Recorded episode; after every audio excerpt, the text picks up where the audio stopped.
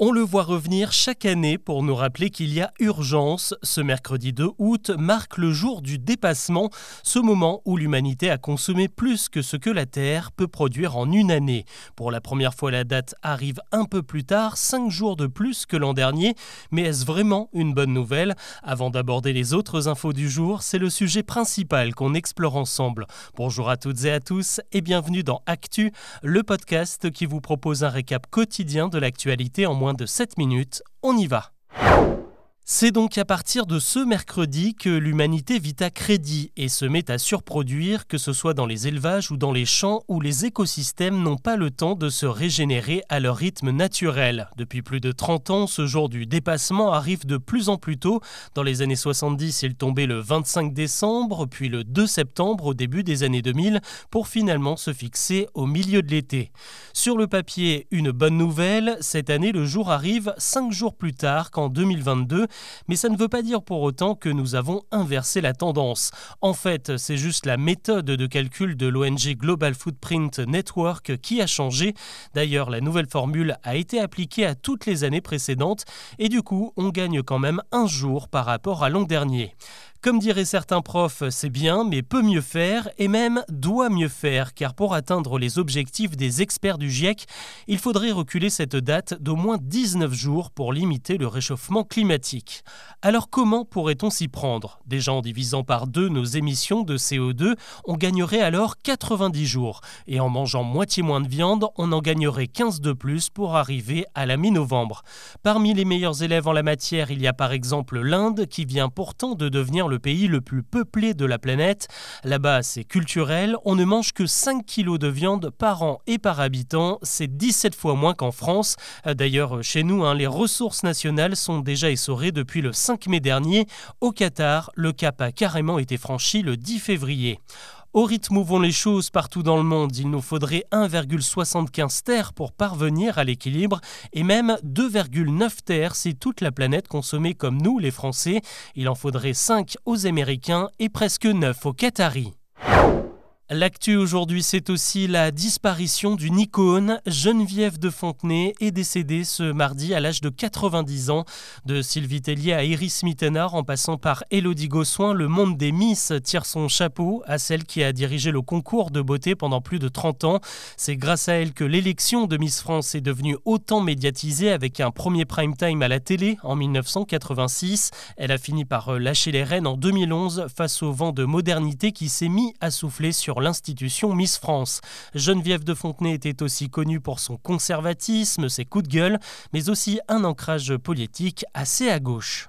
À retenir également ce nouveau délai supplémentaire sur la plateforme des impôts. Après toute une série de bugs et de mises en maintenance, la date limite pour déclarer ses biens immobiliers est finalement repoussée au 10 août. La démarche est obligatoire car les résidences secondaires sont toujours soumises à la taxe d'habitation et les impôts ont besoin de faire une mise à jour.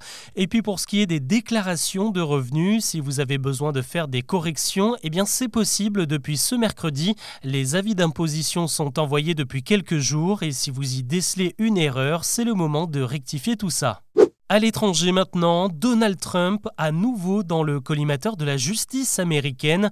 L'ex-président vient d'être inculpé pour la troisième fois dans une affaire et cette fois-ci pour complot contre l'État, notamment pour avoir tenté d'inverser le résultat de la dernière élection présidentielle. Souvenez-vous, fin 2020, il a contesté sa défaite contre Joe Biden en dénonçant des fraudes lors du vote et en janvier 2021, il a refusé d'appeler au calme alors que des dizaines de ses partisans ont pris d'assaut le bâtiment du Capitole. Le procès pourrait avoir lieu très rapidement. Donald Trump annonce déjà qu'il maintiendra sa candidature à l'investiture républicaine, même en cas de condamnation.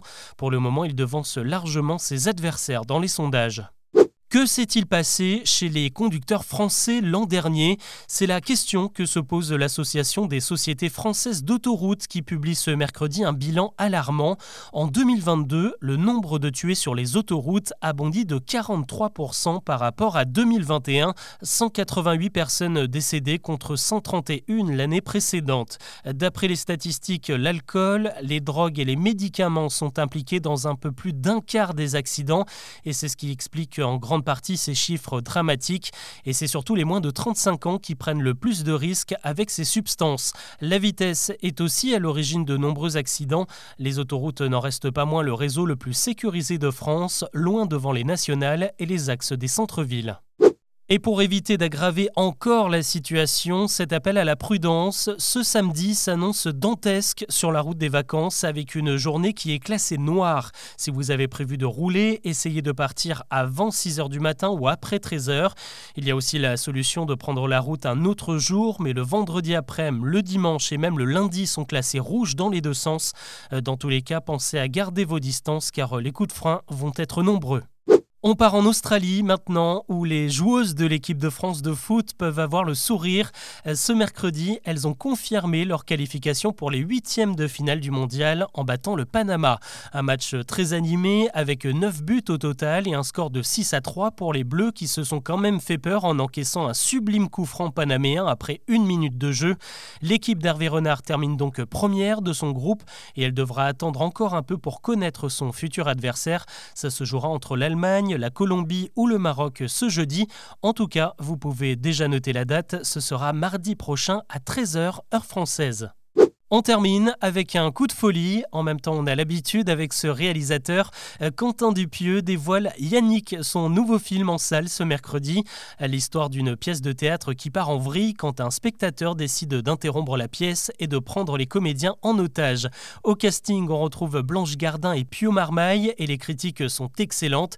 Et ceux qui ont anticipé ont peut-être la chance d'avoir des places gratuites pour le film. Les entrées étaient offertes à tous les Yannick qui se sont inscrits avant la sortie sur une plateforme dédiée.